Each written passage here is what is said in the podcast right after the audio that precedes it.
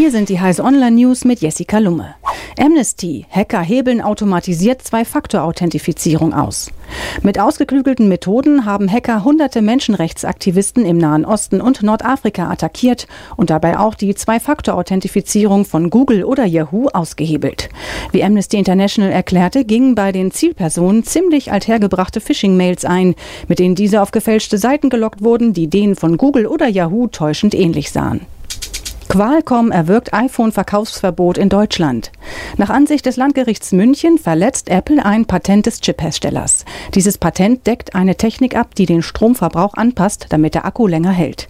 Aus Sicht von Qualcomm ist es nicht möglich, dieses Patent durch eine Softwareänderung zu umgehen.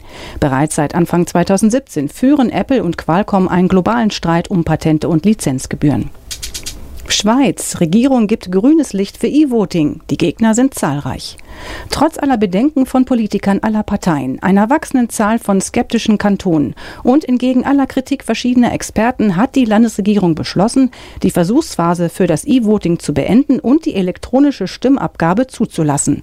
Dazu werde das Bundesgesetz über politische Rechte teilweise erneuert. Das entsprechende gesetzgeberische Verfahren geht bis Ende April 2019, wie es in einer Mitteilung des Bundes heißt. CT WebDev noch zwei Wochen mit Frühbucherrabatt registrieren.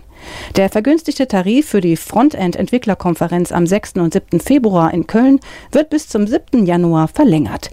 Die CT WebDev behandelt in drei parallelen Tracks das gesamte Spektrum der Entwicklung von Web-Frontends. Neben den Fachvorträgen bleibt genügend Zeit und Raum für entspanntes Netzwerken und ausgiebige persönliche Gespräche. Diese und alle weiteren aktuellen Nachrichten finden Sie auf heise.de. Thank you.